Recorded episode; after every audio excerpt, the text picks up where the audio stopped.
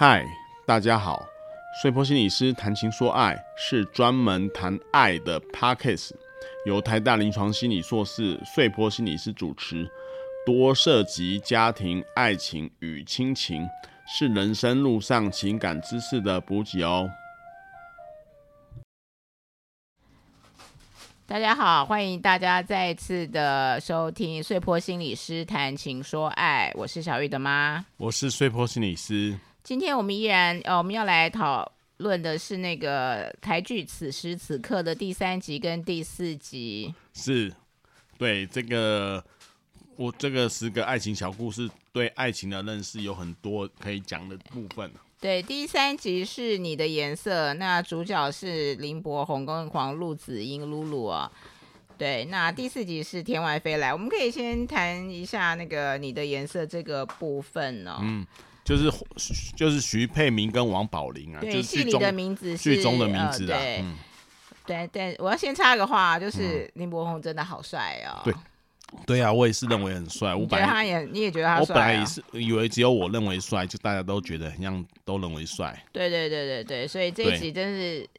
令我看了相当的赏心悦目啊！是啊，对，然后那个露露演的那个王宝林，我觉得也还蛮可爱的。我觉得他的帅哈，应该大家算是公认的啦，因为我觉得在以后我们会谈到第五集呀、啊，第五集林柏宏有稍微出现一下，他就是去那 gay bar 嘛，然后就说每十分钟就有免费的酒喝，大家就是人家看他帅就送他酒，所以这应该也是这个编剧称这个导演认为他很帅。那个俊男美女就是有红利啊，对呀、啊，在在某些事某些事情上面，的确还是相当的吃香的。是啊，对，是啊、嗯。那呃，碎破心理师要不要跟我们讲一下这个第三集大致的故事内容是什么？嗯，第三集哦，就是你的颜色嘛。嗯，就这一集哦，其实我简单的讲好不好？嗯、简单的讲，就是说，就是他一开始是在一个捷运啊，捷运就是。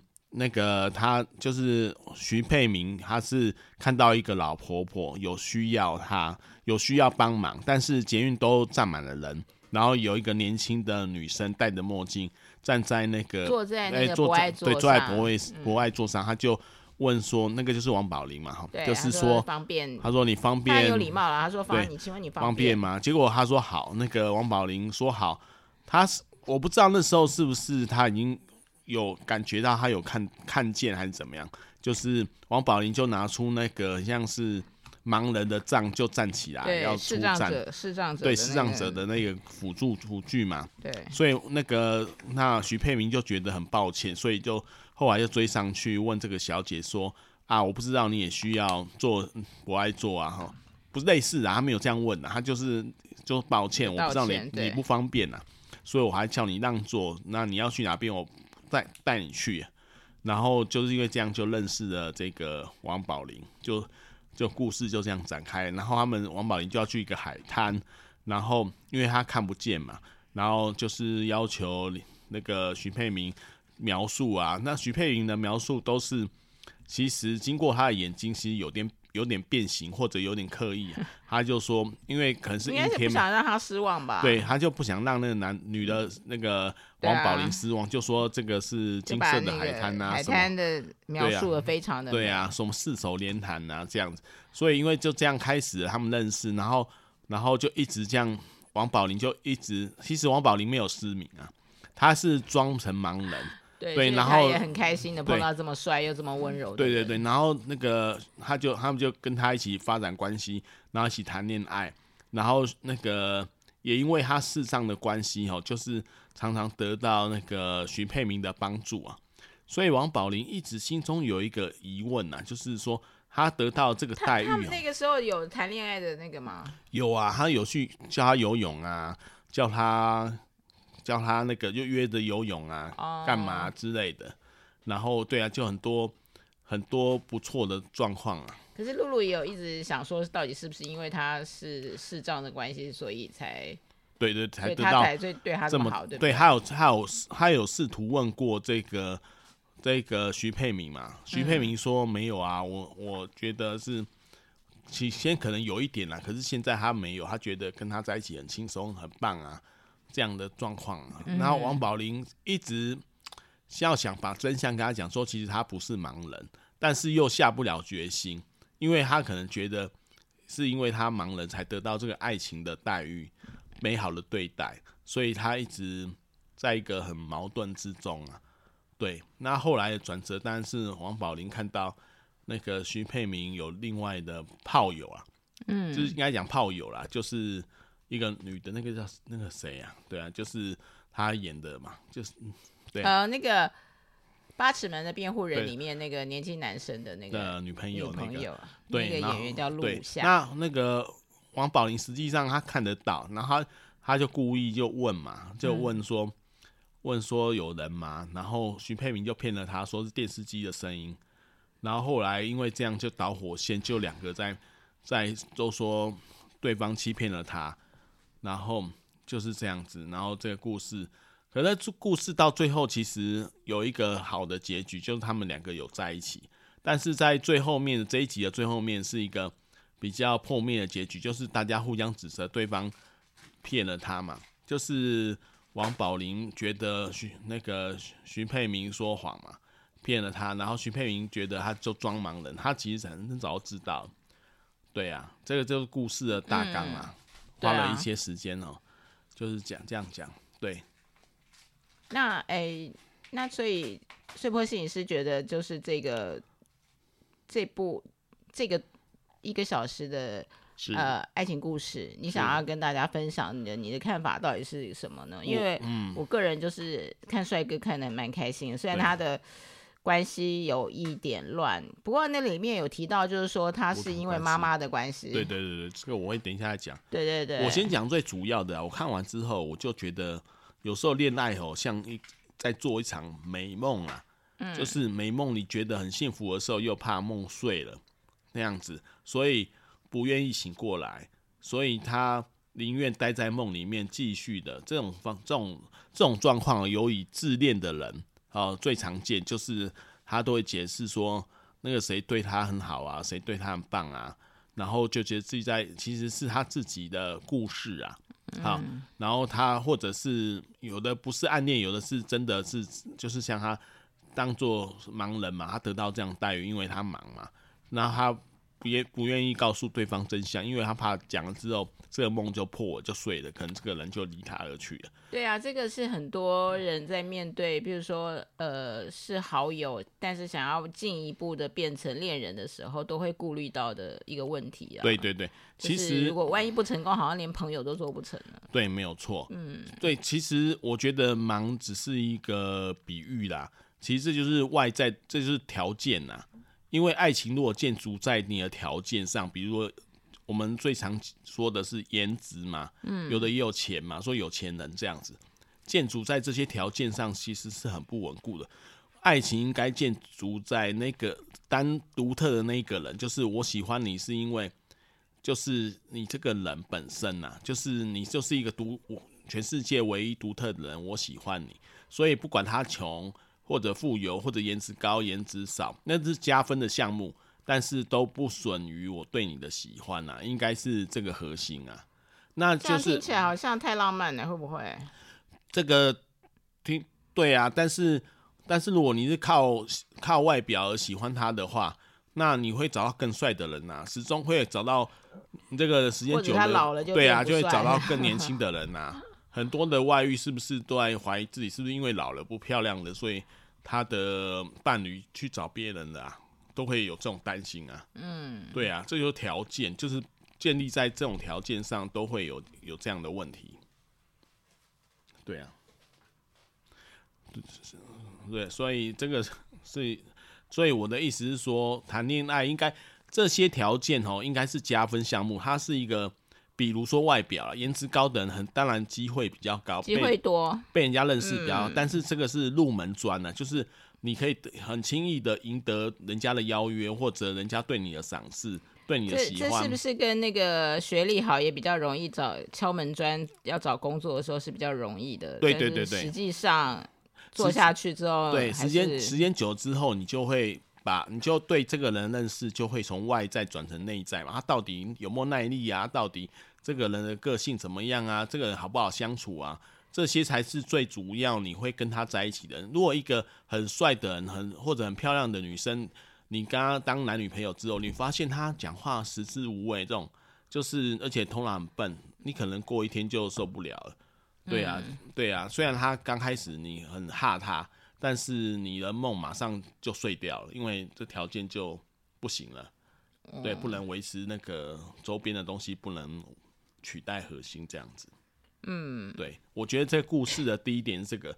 那你讲到第二点，说那个徐沛明的多重关系的模式啊，嗯啊，这种就是他有一个解释嘛，他是说，因为他的妈妈就是以前喝酒，常常伤心难过，然后他作为孩子的就要去，就觉得被需要的时候就去安慰妈妈，然后妈妈给他的眼神就让他觉得他被爱了。嗯，对啊，这个这个说法哈，我在心理学上当然可能可能是有的啦。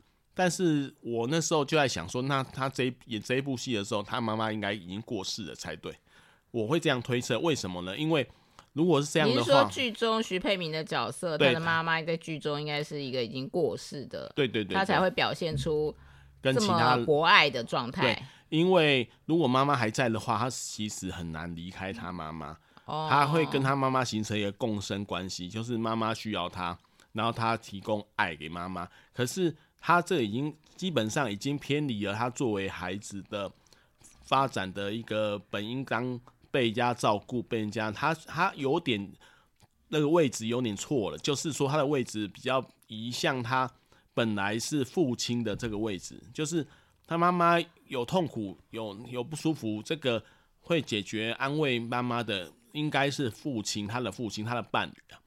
但是却由孩子来承担，那可能他们他们之间的那个婚姻关系已经破灭了，也不一定啊，哈。嗯，所以他这个孩子就取代了父亲，然后照顾了妈妈，这个是有点那个家族系统的概念了，哈。所以如果妈妈在世的话，他不会跟这么多人发生这样的到处给爱啊，因为因为就是就是妈妈嘛，他就是跟妈妈共生嘛。但是如果一旦妈妈过世的话，他这个爱要。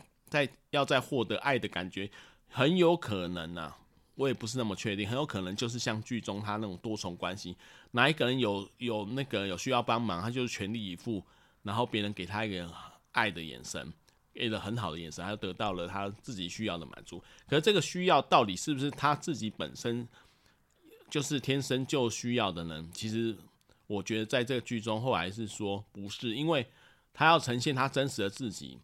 的时候应该要先发展，发展他成为他自己的个性之后，然后再再去他对就是喜怒哀乐这些东西，才有办法接收到别人的交流。我们交流是爱的交流，是一来一往的，不是单向的给予。单向给予会很像爸爸给或者爸妈给孩子一样，就是他对方的弱小嘛。对，虽然爱也有这个成分在啊，但是绝对我们的爱的交流不会是一直都给，一直都给，因为这不持久。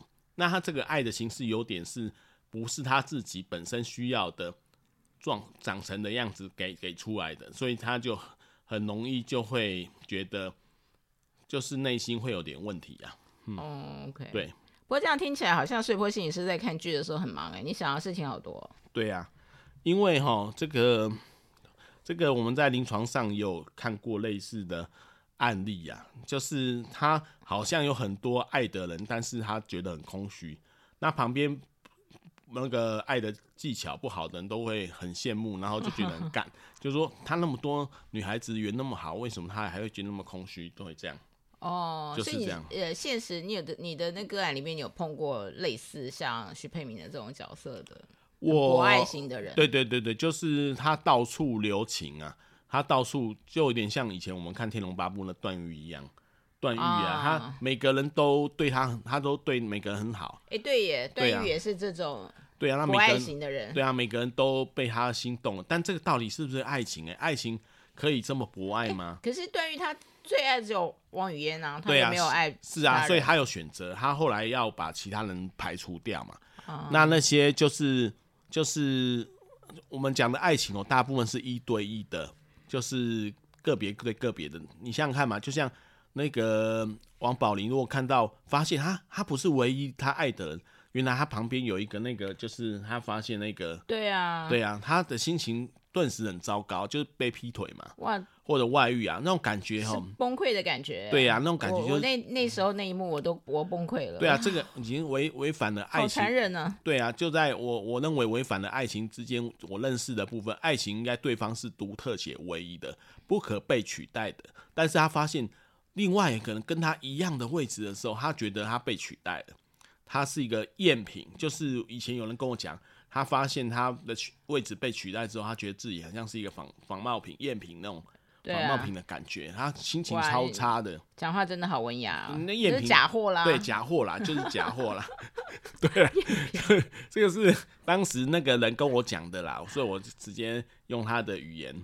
对啊，对不过他这个、嗯、这个描述是真的，呃。会让人听到蛮有同感的，对对对对对，赝品的这个说法。对，但是他后面我觉得他提出了一个问题，我觉得我觉得很我有一点困扰我，但是我还没有真的答案，因为他是说，因为大家互相指责他们欺骗嘛，但是他们都说他们对对方的感觉是真的，那他我们看到的言行是有带有欺骗的性质，但是他又说他内心的感觉对他是真的，所以就是。所以这个真的是包装在欺骗的言行底下的，那那那个可以可以这样吗？是不可以这样，逻辑上可以这样，但是在日常生活中，如果你看到一个男生外面有很多女朋友或者是怎么样，然后你就说我只对你一个人好，这个。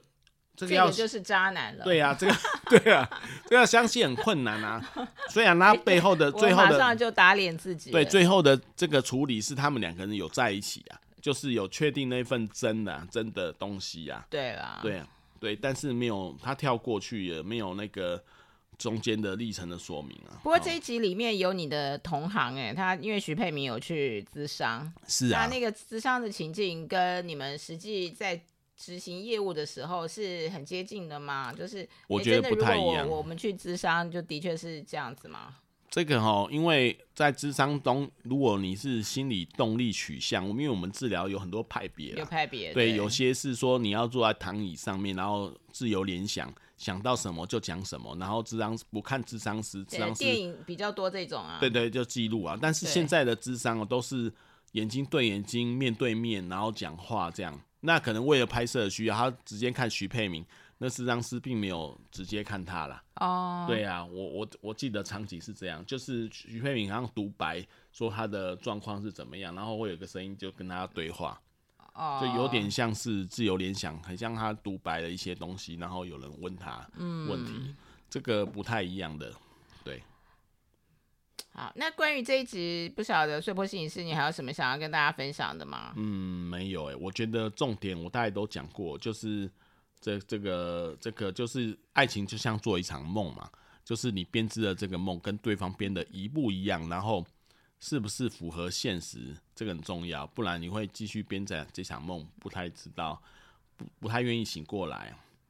对啊，谁想要从美梦中醒来呢？是啊。我以前有一个咨询的问题，就是朋友都发现那个他的好朋友陷入了师生恋。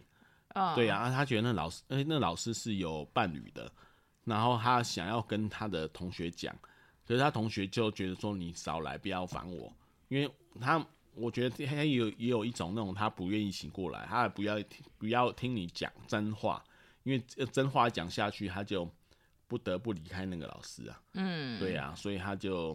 就是百般的不要这样子，就是这样，这是很容易理解的心态吧？嗯，对啊，的确是，是。好，那呃，我们第三集你的颜色我们就讨论到这边，接下来我们可以呃讲一下这个天外飞来这一集。对，哎，这一集哦，它其实、嗯、呃，我简单讲一下这个内容哈，好这个内容就是呃，女主角她应该是车祸失忆了。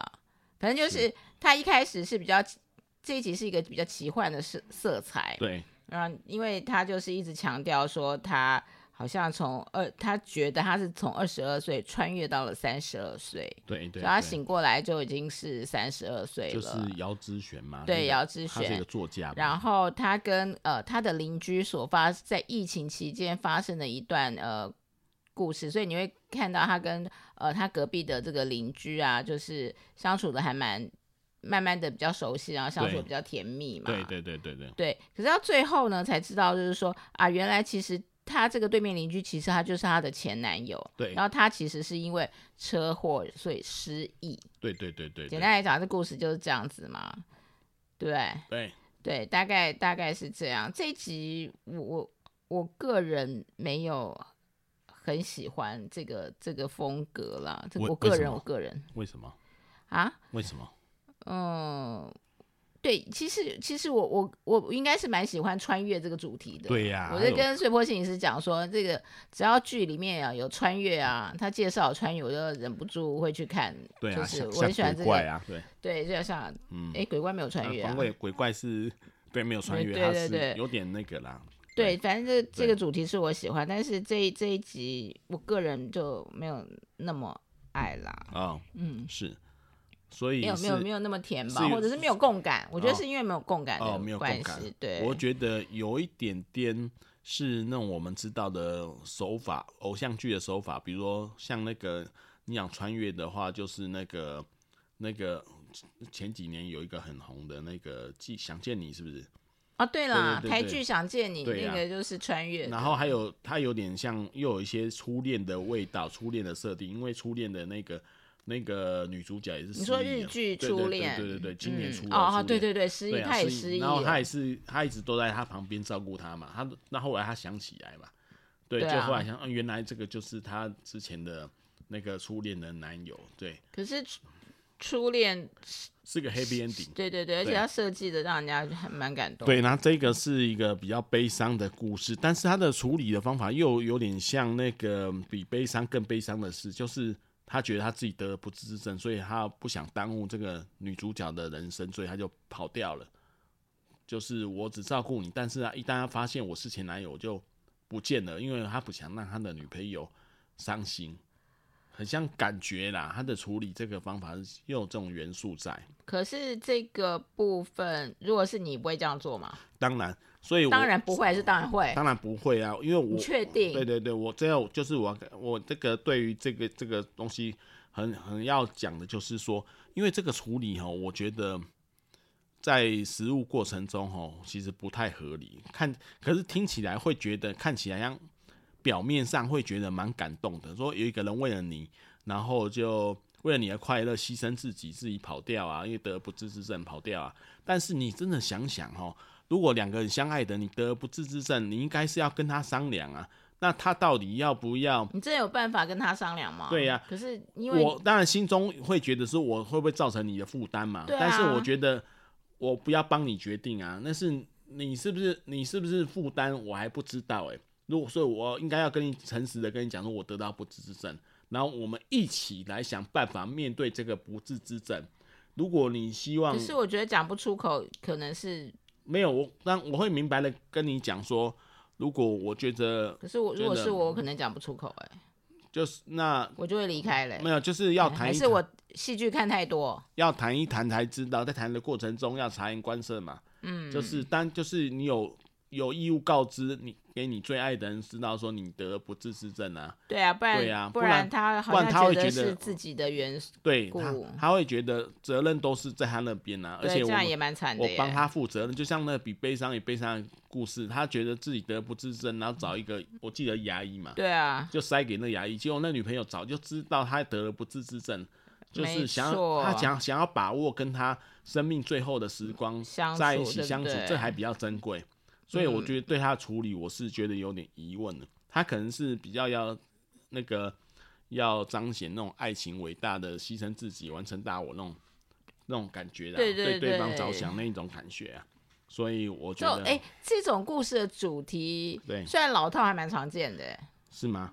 对啊，就是悲剧，然后大家就会哭得稀里哗啦，觉得说哇，他真的可是很为我着想，他对我是真爱。对啊，可是仔细想一想，这个是。这个现实生活上，或者我们觉得我认识的心理学上，这就是替别人负这个责任，替别人决定。他是因为你怎么知道你女女朋友是要离开你的？说不定他很愿意跟你守候你一生最后的时间啊，跟你他也认知到这个、嗯、这个生命，因为每个人都有一死嘛，每个人都会死掉嘛，这个事情早就只是时间跟这跟年纪有没有关系嘞？嗯，可能有点关系哦。可能或者是跟教育有关系，大家被教育说要替别人着想，然后然后所以才会很多男生觉得献殷勤的方式都用他自己认为最好的方式。但这这个这个下一集我们会讲，给对方，可是不不见得是对方需要的东西啊，需要的方式，这个是很常见的状况。对啊，这个嗯，对啊。所以这，这个部分真的对，所以这一集他当然他又又把这个这个东西就像弄成奇幻的一个像外星人一个像穿越者，像在包装这个戏剧本身就对对对对对，就看起来蛮凄美的感觉啦。欸、对，其实就是其实爱情故事都是必须就是凄美嘛，老酒新包，旧瓶装新酒，哎、欸。哦新瓶装旧酒，我不知道，反正就是说要有不同的呈现方式，然后看大家的感动程度怎么样。对对对对，嗯，我就觉得，所以我这一集我是不对于后面的处理方法有点争议啊。我觉得这个会让人家给一个一个印象，就是说，如果我得不治之症，我就没有爱情的权利，我就要退出来。我觉得这样很像，就是最好是为了对方着想，为我最好赶快退出来，让这个。让让伴侣去找其他的人，对，然后都由我来，不要耽误他。可是我觉得这个想法不是那么的适当，哦，对，因为说不定他很爱你啊，你这样做反而伤了他的心，他觉得说你为什么不跟我讲，然后不跟我共度最后最后的时光？哎、欸，搞不好，对不对？哦、如果很爱的人，我不知道啦，这是我自己实物上是这种感觉啦。嗯，你可以想想看嘛，如果说有一个人得不治之症，那那是你很爱的伴侣。那你到底是要他赶快离开，在你面前消失，另找一个替代，还是要跟他共度最后时光？不晓得，有时候说说不定，哎、欸，人家不是说久病床前无孝子，可是久病床前搞不好也没有真爱，也不一定啊。对呀、啊，我觉得就是你一开始可能愿意跟他相处在一起，搞不好，哎、欸，几年之后他也受不了，也不一定啊。所以生病的人要有自觉啊，他当然他可以去观察言观色。他还是可以温柔，还是可以去跟对方那个，但是他如果造成了负担，觉得对方他看得出来对方是很负担的话，嗯，那当然要跟他谈啊，就是请他尊重他自己的决定。那那时候他才在讲说，那是我自己的决定，我要离开你。哦，对对，这样我觉得这样比较妥当啊，不然突然这样子哦，应该有的有的人应该会不爽吧。就是他伴侣会觉得伤害会很大了。对啊，他他说因为太突然了，就突然、啊、你怎么突然消失，突然消失的这种感觉，对啊，伴侣就会觉得你怎么不跟我讲这种这么重要的事情？你把我当成什么人了？对对对对啊，你的生死或怎么样，所以他不讲，这个是很多男人的通病，好像觉得爱就是要把痛苦自己一个人承担，他都不沟通的。哎、欸，对耶，这这两个你举的例子都是男生哎。对啊，这个就是。很多男生都是觉得说，爱就是把痛苦承担起来，忍耐下来，不沟通，沟通才是美德，不忍耐并不是美德。我认为是这样子啊。哦，对。不过我现在好奇，有没有戏剧作品是女生反过来的？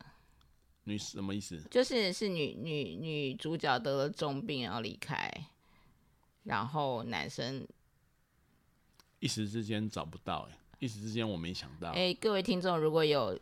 对啊，想到的，请留言告诉我们。就是说，呃，是相反的，就是呃，比悲伤更悲伤的故事的女性版倒过来。你可以在碎波心理师谈情说爱爱爱情那些，就是那个那个我有个 FB 的版啊，你们只好看，如你有对每一集有一个讨论串，请大家。你都可以讨论，可以留言，对，对，留下你的想法，对对，对啊，这个我觉得可以集大家之力想一下，对啊，蛮好玩的，对对。对，那所以关于第四集《天外飞来》，穗波心理师有什么想要讲的吗？差不多哎，我觉得最重要就是他的那个对于一个生病的伴侣的对待是怎么样的。嗯，对，因为这两个都有病，一个是穿越，一个是丧失记忆，一个是得了不治之症。他说地球上没有治愈的那种病嘛。没错。那这个对待的方式怎么才是合适的？对啊，对，不过那失忆这个部分，睡波心是有要说什么吗？失忆哦，我觉得当然他，他这个在医学上的那个说法也是比较简单，就是说他失忆莫名其妙变成作家，是不太可能莫名其妙。这没有没有，他应该就是本来就是作家。对，他说他二十二岁那是他自己讲的，对他自己讲，忘记他是作家对对。对对对对，他忘记了，就是他本来就是作家。对啊，他忘记了很多事情。那就是这个哦，在医学上，因为忘记有很多种啊，有什么？嗯、对啊，那这种对于自己生命传记的遗忘哦，也可能是有啦。但是是不是像这么全面，就都忘记了？因为他不会忘记吃饭的习惯，不会忘记什么嘛？对，当然、啊、那些都不会啊，也没有丧失写作能力啊。但是，所以这个这个要看的话，还是要很多的，要探讨的话有很多面向。嗯，对，只是说他为了这凄美的故事这样讲，我们就相信他，因为我们在看戏剧。对啊，对啊，对啊，就是这样。好的，那我们这两集的解析就到这边喽。对，好，那下次再见喽，各位听众。对，拜拜。拜拜。